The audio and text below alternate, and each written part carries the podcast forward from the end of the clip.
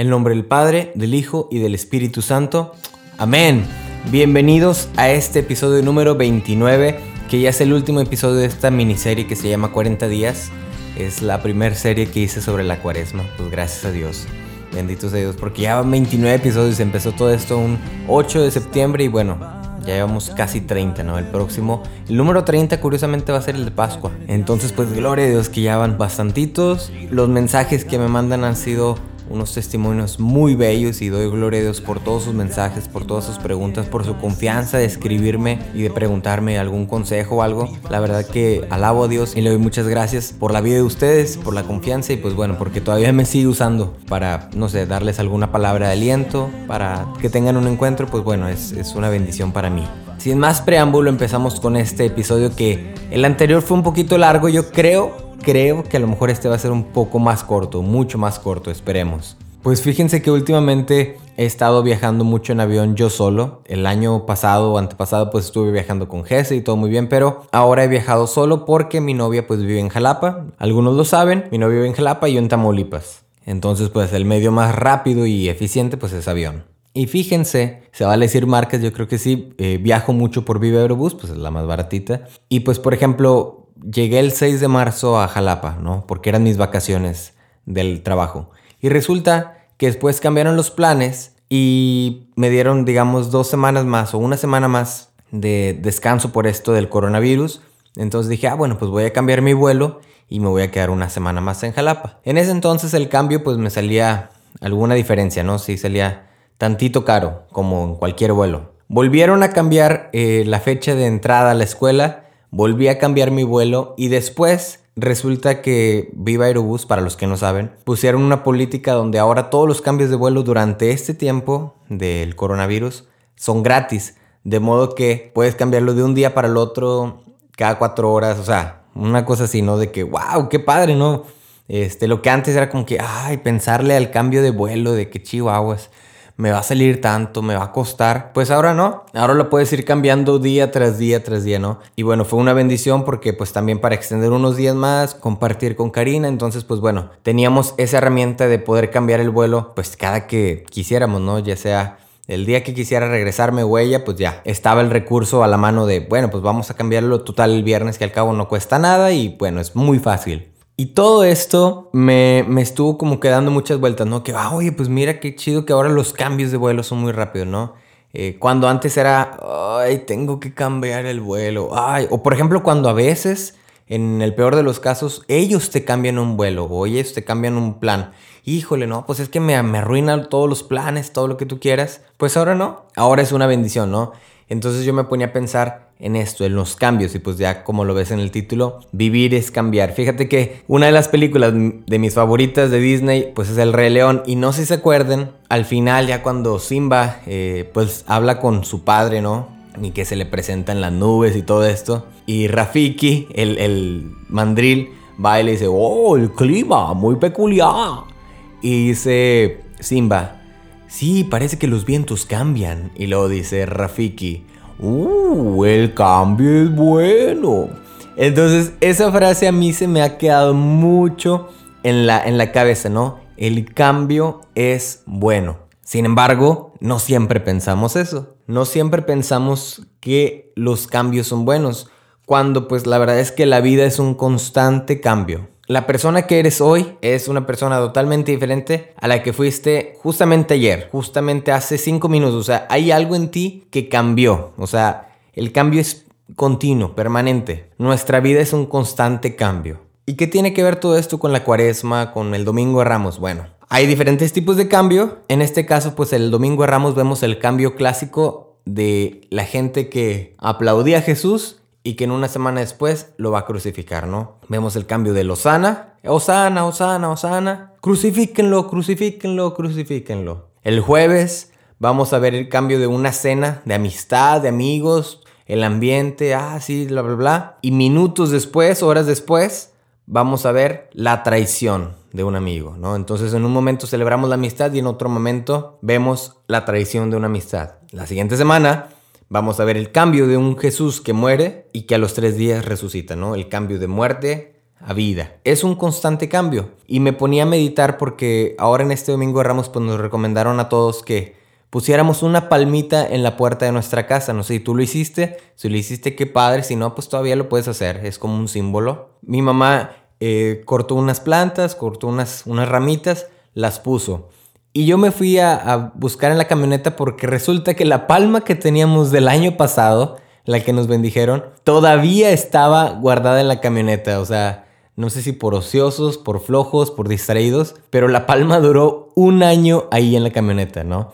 Entonces yo dije, ah, pues, pues ya está ahí la palma y está bendita, vamos a ponerla, ¿no? Entonces por ahí en mis redes tomé una foto donde se ve el nuevo ramo, pues todo verde, bonito, y el ramo del año pasado, todo seco. Y me ponía a reflexionar, ¿no? Como por ejemplo el año pasado fue una Pascua muy bonita, no había digamos tantos problemas, tantas cosas, ¿no? Sin embargo, pues la palma está seca ya cambió. Este año pues tenemos una Semana Santa que a lo mejor no está tan bonita, no está tan como la esperábamos, pero el ramo está verde. Y de alguna u otra manera, en algunas semanas, en algunos meses, el ramo se va a secar también. ¿Qué nos dice esto? Que todo pasa, que todo cambia, que todo es un proceso, que todo es una etapa. El año pasado nos tocó algo muy bonito y ya pasó, como esta palma.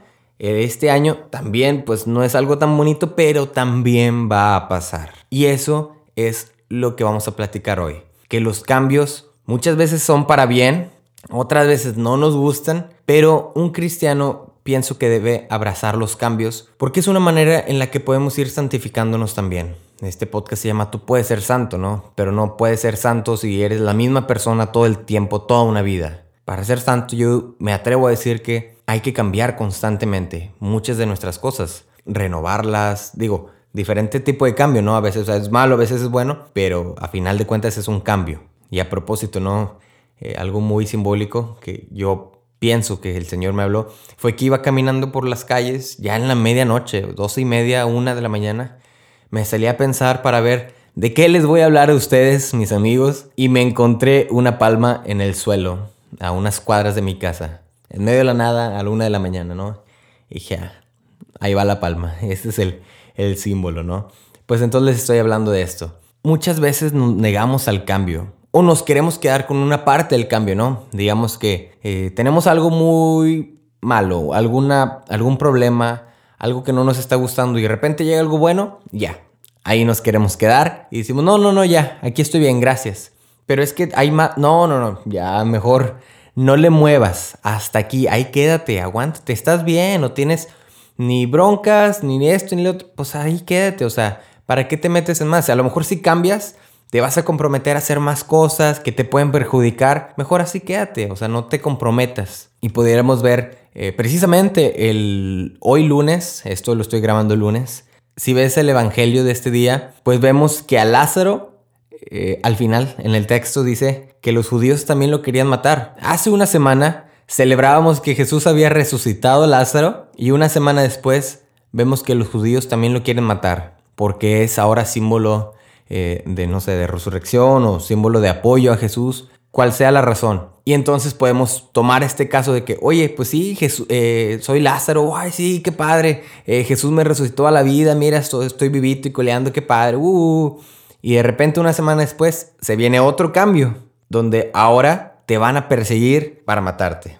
Entonces uno puede decir, uy, entonces ¿para qué me resucitaste si a final de cuentas me van a matar? Si a final de cuentas me van a perseguir. Pues yo diría que cada cambio tiene un objetivo, una razón por la cual el, el Señor lo hace, ¿no? Y nos permite, nos da la opción a nosotros de que lo hagamos. A veces el cambio es voluntario, a veces no es voluntario, a veces es forzado, ¿no?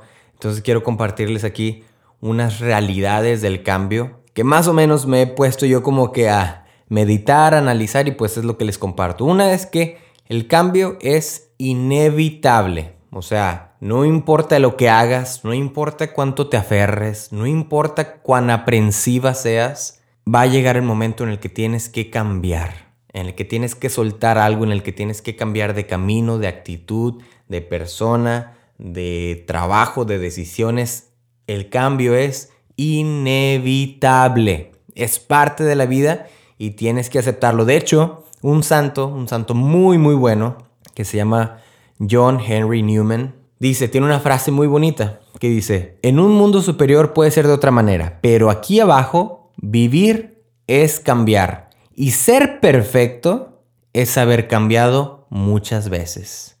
¿Eh? Para que la pongas ahí en tu Twitter o en tu Instagram. Vivir es cambiar y ser perfecto es haber cambiado muchas veces. Ser perfecto es haber cambiado muchas veces. El mismo Jesús los dice, sean perfectos como su Padre Celestial es perfecto. Bueno, yo no puedo asegurar o afirmar que el Señor cambia, pero sí nos pide que busquemos esta perfección, ¿no? Y parte de esta perfección pues es como el ejemplo del oro, que al principio es una piedra y que después va moldeando, va cambiando, pues así nosotros, ¿no? Es una, un proceso de perfección donde tenemos que ir cambiando una tras otra, tras otra, tras otra. Es parte de y es inevitable. Otra realidad del cambio que les pudiera compartir es que a veces es voluntario y a veces es involuntario. Y aquí te pudiera preguntar, ¿qué planes tenías tú para esta Semana Santa? Estamos al lunes santo, o no sé el qué día lo estés escuchando, a lo mejor ya estamos a jueves o viernes. ¿Qué planes tenías para este día? Así, así, antes de que llegara todo esto, ¿cómo te imaginabas, cómo te veías a ti en esta semana? ¿Te imaginabas que ibas a estar en tu casa? ¿Te imaginabas en algún momento que ibas a celebrar la Semana Santa por televisión? Yo creo que antes prefería no ir o algo que verla en televisión, ¿no? Pero ahora pues me toca, me toca verla en la televisión y fíjate que es la segunda vez que lo hago y lo disfruto, lo disfruté mucho con mi familia ayer. Entonces, a veces hay cambios voluntarios, ¿no? Por ejemplo, que tú hubieras dicho, ¿sabes qué? No puedo ir a esta Semana Santa o no sé, no puedo asistir a la celebración del jueves, bla, bla, bla, pero ahí está el viernes. Ah, ok, súper, ¿no? Es un cambio voluntario porque decidiste otra cosa. Un cambio involuntario pues fue todo esto que estamos viviendo. No lo quisimos, no lo buscamos y de repente llegó. Y bueno, hay que adaptarnos, hay que tomar lo mejor, como lo veíamos el episodio pasado sobre la resiliencia, que tomemos lo mejor y que sepamos enfrentar las adversidades y salir adelante. La tercera es que el cambio es una ganancia, así tal cual, el cambio es una ganancia. Dice Filipenses en el capítulo 3, está hablando San Pablo y dice, hermanos, alégrense, mírenme a mí, y se pone como ejemplo, ¿no? Como antes era cierta persona de cierto linaje, como era fariseo, como era perseguidor, como era injusto con la ley. Y ahora dice, todo eso lo cambié. Lo que yo veía eh, en mí una ganancia, ahora lo veo como una pérdida a causa de Cristo. Es lo que dice San Pablo en Filipenses 3. Todo lo que yo era una ganancia para mí, lo que yo tenía en ese momento, que yo creía que era lo mejor, ahora que conocí a Cristo, lo veo como una pérdida. Entonces cambia, ¿no? Ahora cambia, ¿no? Lo que era una pérdida, ahora es ganancia. ¿Por qué? Porque conoció a Cristo, porque ahora vive una vida diferente, porque vive una vida plena, porque busca, porque evangeliza, etcétera, no todo lo que es San Pablo que ya conocemos. Entonces, ¿qué nos dice esto? Que el cambio es una ganancia. A veces no se puede ver tal cual, ¿no? Como que si fuera una ganancia, a veces se puede ver como una pérdida. Y, tú pudieras decirme, Jorge, es que no, no entiendo que me estés diciendo que el cambio es una ganancia porque mira, me está pasando esto, ya no tengo trabajo, esto y esto. Dime cuál es la ganancia en todo esto. Dime dónde está la ganancia. O sea, yo veo pura pérdida y no sé tú qué tan bueno seas con los números, pero mira, a mí me está afectando todo esto. No veo ninguna ganancia. En este cambio no veo ganancia. Pues híjole, no sabría decirte tal cual en tu caso cómo es una ganancia, pero yo te puedo asegurar que el Señor habita ahí donde estás, que el Señor te sigue y que lo mejor que puedes hacer es abrazar el cambio, abrazar los cambios, porque es una muestra de fidelidad al Señor, es una muestra de que confías en el Señor. Muchas veces tenemos estas frases, ¿no? Que dice que confíes el Señor en la prueba, que a veces son pruebas que el Señor pone a sus mejores soldados. Bueno, lo que yo sí te puedo decir es que el Señor nos hizo una promesa a todo mundo, a todos, presente, pasado, futuro, que el Señor estará con nosotros todos los días hasta el fin de los tiempos, todos los días de tu vida hasta el fin de los tiempos. Eso quiere decir que aún en los cambios, el Señor va a estar ahí. Entonces ya vimos la realidad del cambio, ¿no? Que es inevitable, que a veces es voluntario o involuntario y que en su mayoría es una ganancia, ¿no? Depende cómo lo veas tú, pero yo creo que un cristiano siempre lo debe ver como una ganancia. Pero ahora vamos a ver qué significado tiene el cambio. en nuestra vida o qué significado le podemos dar al cambio, ¿no? Podemos ver el cambio, número uno, como una expresión de amor. Cambiar por el otro es amarlo. Cambiar actitudes, cambiar maneras, cambio de decisiones, es contemplar al otro en mi vida y hacerlo partícipe de ella, buscando también su bien. Acuérdate que amar es buscar el bien del otro. Entonces, si yo puedo cambiar algo de mi vida para que esta persona reciba un bien, entonces lo estoy amando. No llamando de llamar, sino ah. lo estoy amando. ¿Me, ¿Me, explico?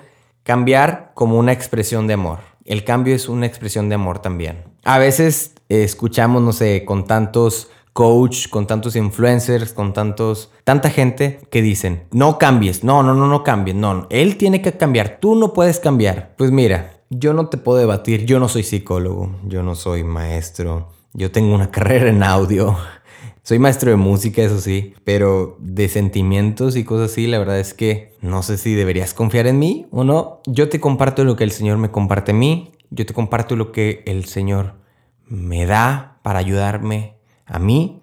Y bueno, eso es lo que yo tengo, ¿no? Diría San Pedro, no tengo oro ni tengo plata, pero quiero pegar la piñata. No es cierto, no tengo oro ni tengo plata, pero tengo Cristo. Entonces, eso es lo que el Señor me comparte a mí y yo veo que cambiar es morir a uno. Cambiar por el otro es morir a uno. El Señor nos llama a morir a nosotros mismos. El, el, Señor nos llama a ser humildes. El Señor nos llama a poner la otra mejilla. Es una expresión de amor. Cambiar por el otro es amarlo, haciéndolo partícipe de tu vida buscando también su bien. Entonces el cambio, de cierta manera, es una expresión de amor. También, número dos, el cambio es una expresión de confianza en Dios, que lo estaba diciendo hace rato. Acepto el cambio porque confío en Dios. Entiendo los cambios que están en mi vida desde la mirada de Dios. Y aquí conviene que te preguntes, ¿cómo me mira Dios? Es una pregunta muy bonita, nace del pensamiento de Santa Teresa mira que Él te mira. Entonces, ¿cómo me mira Dios? ¿Cómo me está mirando Dios en este momento? Que me está haciendo que cambie, me está guiando, me está proponiendo un cambio. ¿Qué está mirando Él en mí para que yo abrace este cambio? Esa pregunta es muy fuerte porque si uno se queda pensando en cómo me miro yo mismo, pues nos miramos definitivamente con muchas limitaciones, ¿no? Pero si nos miramos, si nos vemos desde la mirada de Dios, pues puedes ver mucho potencial, muchas cosas que no sabías y pues el Señor se enternece cuando te mira. Eso definitivamente. El Señor se conmueve y lo puedes ver en infinidad de pasajes en la Biblia, en los Evangelios, que el Señor se conmueve, se compadece, te mira con amor. Esa creo que va a ser siempre la mirada del Señor. Entonces, ante un cambio yo creo que tienes que tener esta referencia de cómo me mira Dios, cómo me está mirando en este momento que está apareciendo este cambio. Ah, ok, yo creo que el Señor mira en mí que soy muy fuerte. Yo creo que el Señor mira en mí que soy capaz. Yo creo que el Señor mira que puedo hacer ciertas, ciertas cosas para adaptarme a ese cambio. Y ah, mira, resulta que tiempo después, cuando volteo la mirada atrás, tenía razón el Señor. Si yo hubiera quedado así, atrapado, terco, encerrado con mis ideas, pues a lo mejor no hubiera avanzado, no hubiera prosperado. Pero si me miro con la mirada de Dios, ah, mira cómo avancé, mira cómo pude ser resiliente, mira cómo pude enfrentar las adversidades, ¿no? Entonces el cambio como una expresión de confianza en Dios. Y la tercera es el cambio como una expresión de entrega a Dios, cambiar lo que yo quiero por lo que Dios quiere, cambiar lo que ya tengo por lo que aún no tengo, pero que Dios me promete. Fíjate que hablando con Arturo, eh, nuevo diácono, uno de mis mejores amigos que ahora es diácono, les pido que recen por él. Platicábamos precisamente y me decía, yo antes no decía el si Dios quiere y ahora lo digo convencidamente, porque a veces caemos en la rutina de para todo decir si Dios quiere. Ay, ojalá que me gane la lotería si Dios quiere. Ay, ojalá que no repruebe si Dios quiere. Ay, ojalá que lo metan a la cárcel a esa persona si Dios quiere. Entonces utilizamos el si Dios quiere para todo, ¿no? ¿Y cuántas veces lo hacemos conscientemente? Constantemente decimos esta frase, pero ¿qué significado tiene en tu vida? ¿Qué impacto tiene verdaderamente en tu vida? Porque decimos, si Dios quiere, es pues que estás poniendo tu plan y lo pones bajo la condición si Dios quiere. Digamos que estás consciente de que probablemente Dios no va a querer, y de hecho hay otra frase que decimos, el ojalá. El ojalá, alguna vez leí que es como un término árabe que significa lo mismo, si Dios quiere. Entonces, ojalá que no sé qué, si Dios quiere. Son frases que nos envuelven, que nos involucran a poner el querer de Dios antes que mi propio querer. Entonces, si vamos a decirlo, pues eso quiere decir que estamos viendo el cambio como una expresión de entrega a Dios, cambiando lo que yo quiero por lo que Él quiere. ¿Y qué tal si Dios no quiere lo que tú quieres? ¿Y qué tal si todo el plan que tú habías hecho no es el plan que quiere Dios?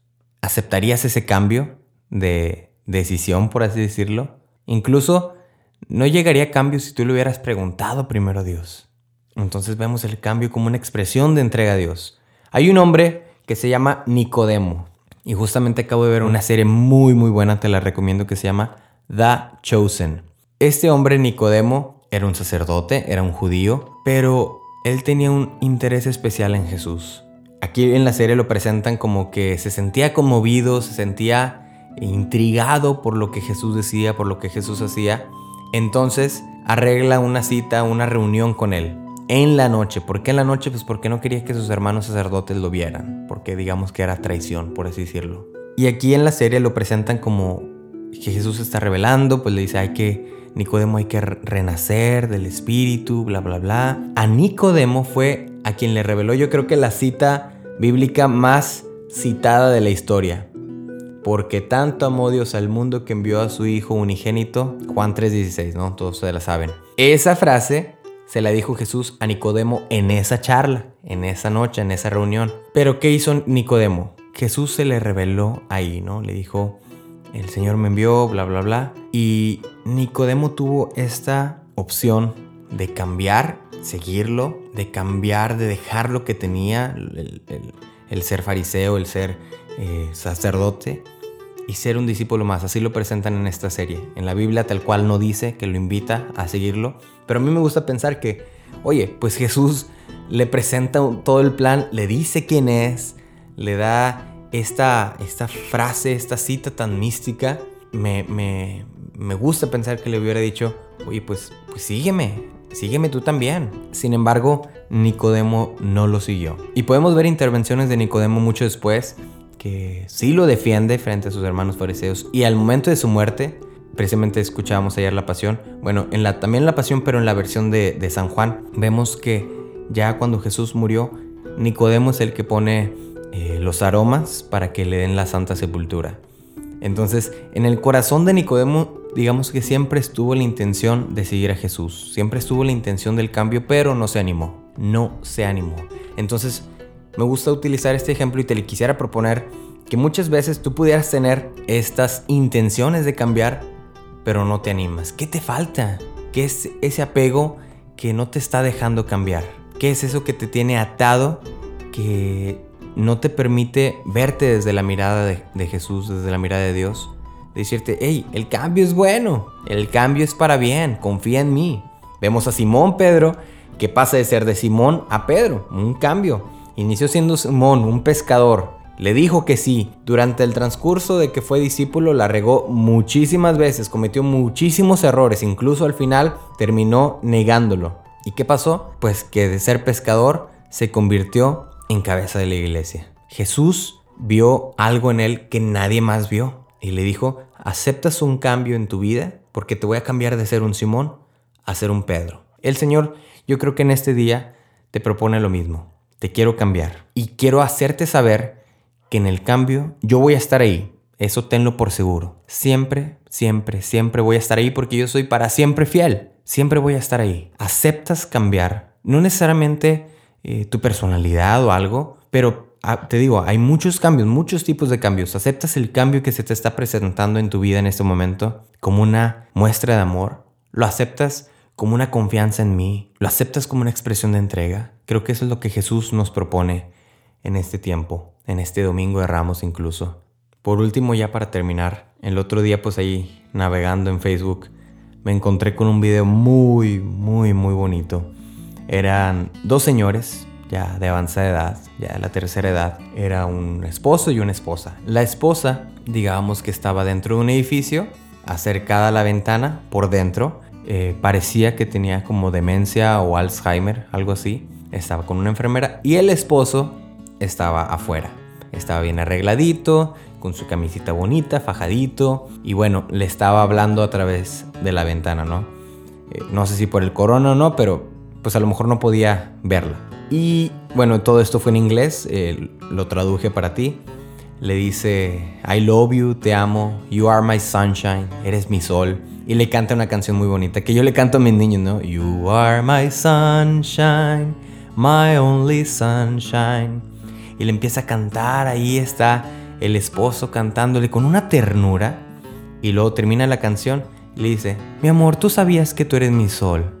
Incluso en la noche, tú eres mi sol. O incluso cuando está lloviendo, tú eres mi sol. You are my sunshine. Sí, te amamos con todo nuestro corazón. Tú sabes que estamos orando por ti, ¿verdad? Sí lo sabes. Oye, Jesús te ama y nosotros también te amamos. Ah, eso te lo digo y se me pone la piel chinita. Veo un señor que supo abrazar el cambio de su esposa, de a lo mejor de estar en perfecta salud, de tener demencia, Alzheimer, y lo supo abrazar y le dice, mi amor, tú sabes que te amo. Tú sabes que Jesús te ama, tú sabes que eres mi sol, incluso en la noche, incluso en la lluvia. Tú sabes que eres mi sol, ¿verdad? Te amamos, aquí estamos y la está consintiendo y le está cantando. Y me gusta pensar que así es el Señor, que así es Dios. Oye María, oye Alejandra, oye Jorge, oye José, tú sabes que te amo, ¿verdad? Tú sabes que aunque las cosas cambien, tú sabes que te amo, ¿verdad? Sabes que estoy constantemente al pendiente de ti. Sabes que te amo con todo el corazón, ¿verdad? Incluso en la noche, incluso en la lluvia, incluso en los problemas, incluso en cambios inesperados. Sabes que estoy ahí, ¿verdad? Sabes que te amo. Pues me gustaría que te quedaras con esto. Que muchas veces hay cambios que queremos. Muchas veces hay cambios que no queremos. Pero Dios te ama y es fiel aún y en el cambio. Dios aún da la vida por ti a pesar del cambio. Y muchas veces Dios quiere un cambio de ti, quiere que renazcas, que confíes en Él, haciéndote saber que Él va a estar ahí. Dirá Rafiki, el cambio es bueno. Y te repito la frase de Saint John Newman. Vivir es cambiar. Y ser perfecto es haber cambiado muchas veces. Pues le pedimos al Señor que nos dé la gracia de que en tiempos difíciles como este nos dé la fuerza necesaria para aceptar los cambios, cambios que se nos presentan, cambios que no planeábamos y verlos como algo bueno, verlos como ganancia, como una expresión de amor, como una expresión de confianza a Él y como una entrega. Si Dios quiere, algo mejor vendrá. Si Dios quiere, es parte de su plan. Por algo está pasando todo esto. Pedimos mucho al Señor que nos dé esta gracia de superar las adversidades y de ver el cambio como una ganancia. Amén. Pues bueno, ya fue el último episodio de esta miniserie. Gracias por haberlos escuchado. Ya el próximo fin de semana estaremos celebrando la Pascua. Spoiler alert. Jesús va a resucitar. Entonces, pues bueno, estaré en oración por ti. Te invito a que vivas esta Semana Santa con lo que tengas, con lo que hay, que no te estés quejando, que no estés pensando, ah, yo ahorita estuviera haciendo esto, ah, yo iba a ir acá, yo iba a dar un tema, yo... Ya pasó, ya cambiamos, hay que aceptar lo que tenemos en este momento, el hoy, el ahora, abrázalo, abraza el cambio y vive esta Semana Santa como la mejor Semana Santa de tu vida. ¿Quién sabe si vaya a ser la última? No sabemos, el cambio es inevitable. Aprovecha esta Semana Santa, encuéntrate con Jesús, medita, reflexiona, ten siempre presente que Él va a estar con nosotros todos los días hasta el fin de los tiempos. Ayúdame compartiendo este episodio por favor, por WhatsApp, por Instagram, por Facebook, por Twitter. Sígueme, aquí estoy, Jorge Ecta, arribita. Apóyame mucho en esta difusión de estos podcasts, de estos episodios. Y bueno, dejamos al Señor que haga el resto, que Él los comparta a quien le llegue Acuérdate que estoy para ti. Puedes escribirme en mis cuentas, ahí puedo darte algún consejo, puedo escucharte, puedo leerte. Y bueno, lo que tenga para darte, te lo doy con mucho gusto para gloria de Dios. Que pases excelente semana. Nos vemos después de la Pascua. Dios te bendiga. Sufrimientos pasarán y la esperanza una salida pasarán estos sufrimientos pasarán y la esperanza una salida.